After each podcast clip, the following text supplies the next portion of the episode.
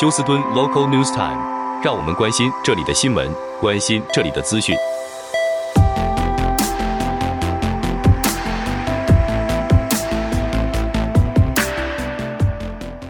亲爱的听众朋友，您好，我是美君，很高兴在今天星期五的节目当中，在空中和听众朋友们一块来关心一下发生于 Houston 和德州的重要消息。首先，我们关心一下在天气方面，那么非常的明显，大家应该都可以感受到这个下雨的情形。那么这个下雨呢，将会持续到甚至到下个星期一，不过到星期天的时候，雨量会减少。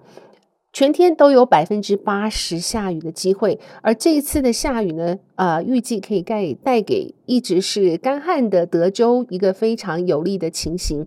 雨量大概是二到三英寸。那么在气温方面呢，今天的最低气温在华氏五十多度，最高气温也不超过华氏七十度，可以说整天是非常湿冷，而且是感觉到是非常不方便，或是甚至对有些民众感觉到不舒服，因为又下雨又湿的关系。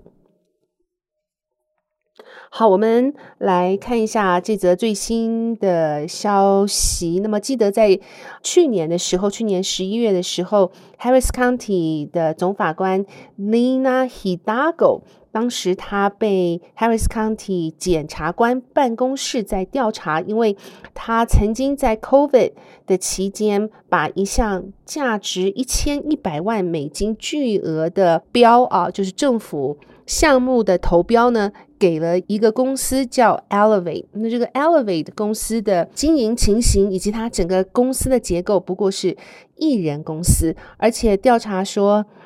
，Lina Hidalgo 办公室并没有根据正常的规定来审核参加投标的公司，所以说非常的明显，似乎这一个投标充满了各式的疑问。那么在昨天居然。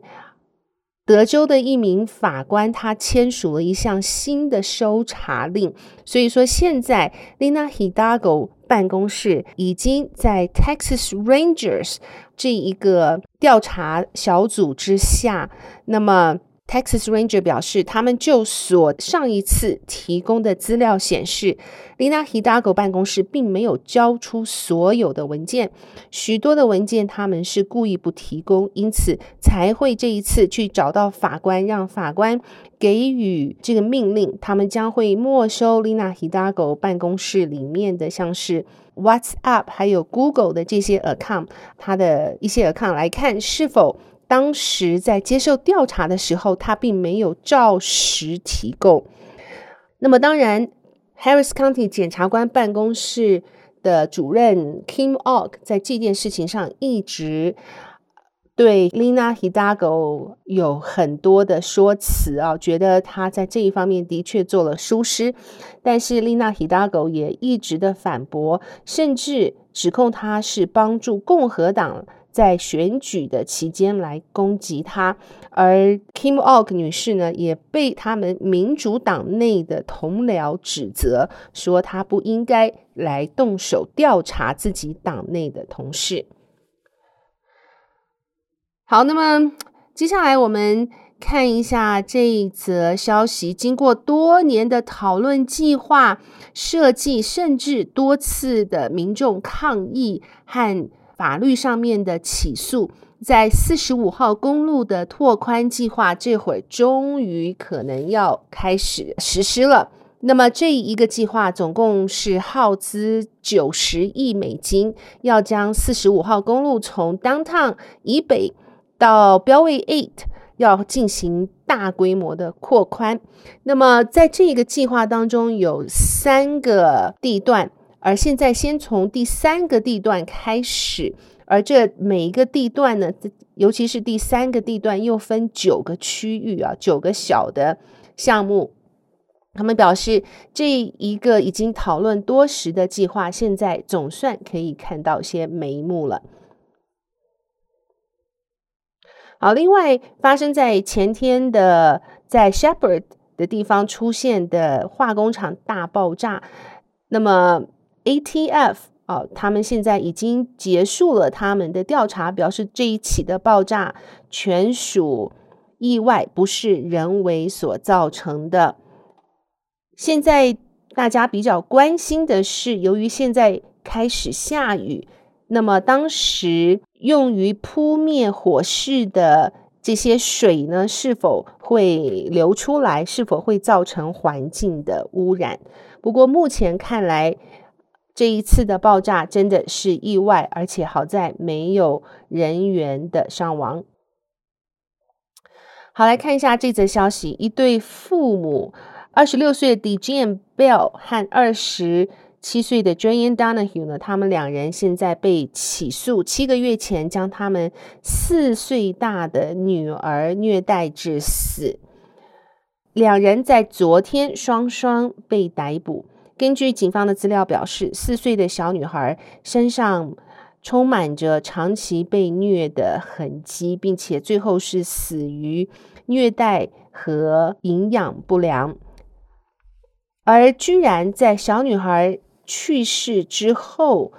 她的母亲 Dejan Bell 还在 GoFundMe 这个筹款的网站上面说，她的女儿是先天产生了这一个。身体不良的状况，呃，造成肺部发展不良，所以说最后死亡的情形，并且要求大众向他捐钱，而居然就是有一些民众真的相信了他大笔的银子就给了他。那么现在支持他的民众，还有一些是向来跟这一个家庭认识的人，觉得完全是被受骗了。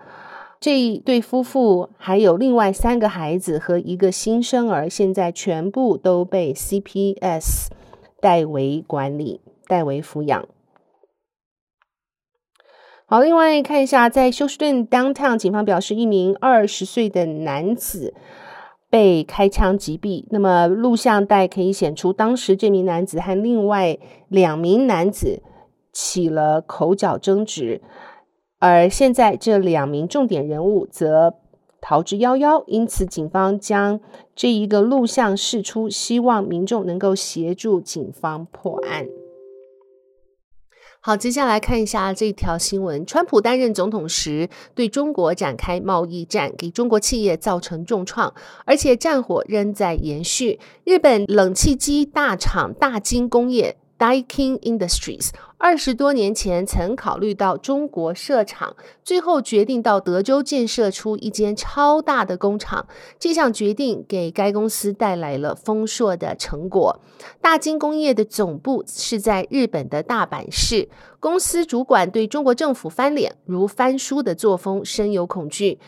那么逐朝到美国扩张版图的方向前进。起初，从日本把冷气机运到美国出售。两千年的时候，美国的营业额不佳，到全球总额只有占百分之一。二零一二年，大金收购了美国冷气制造商 Goodman，但是二零一三年决定把这家位于休斯顿的工厂关闭，另建一个超大的现代化工厂。新厂位于休斯顿中心西北边约三十英里的地方，取名为大金德州科技园区 （Diking Texas Technology Park）。工厂的高阶主管富田二郎很骄傲地指出，这是美国境内规模第三大的工厂，仅次于 Tesla 和 Boeing。美国的营业额如今已经占全球总营业额的百分之三十七了。富田二郎指出，当年考虑许多州之后，最后决定搬到 Houston 郊区设厂的最重要原因是德州企业税率最低，而且当时住屋与生活的开销都比较其他的地方要小，对员工的生活品质有注意。另外，在美国设厂制造冷气机可以减少贸易争端，在这方面，大金是跟日本汽车设造厂学习的。一九八零年代，美国开始抵制日本车，日本各大车厂开始到美国设厂，而且大量聘用美国人民当员工，贸易战才转趋缓和。大金的休斯顿工厂聘用了一万名员工，去年生产了四百九十万台冷气。这家超大工厂的业绩帮助大金在二零二二会计年度下创下两百四十亿美元的营业额，这是大金两千年营业额的十倍。好的，亲爱的听众朋友，谢谢您收听美军为您翻译、编辑、播报德州以及 Houston 方面的新闻新闻。特别感谢《世界日报》提供大基因新闻的、呃、来源。祝福您有一个愉快的星期五和 Weekend。我们明天同一时间再会，拜拜。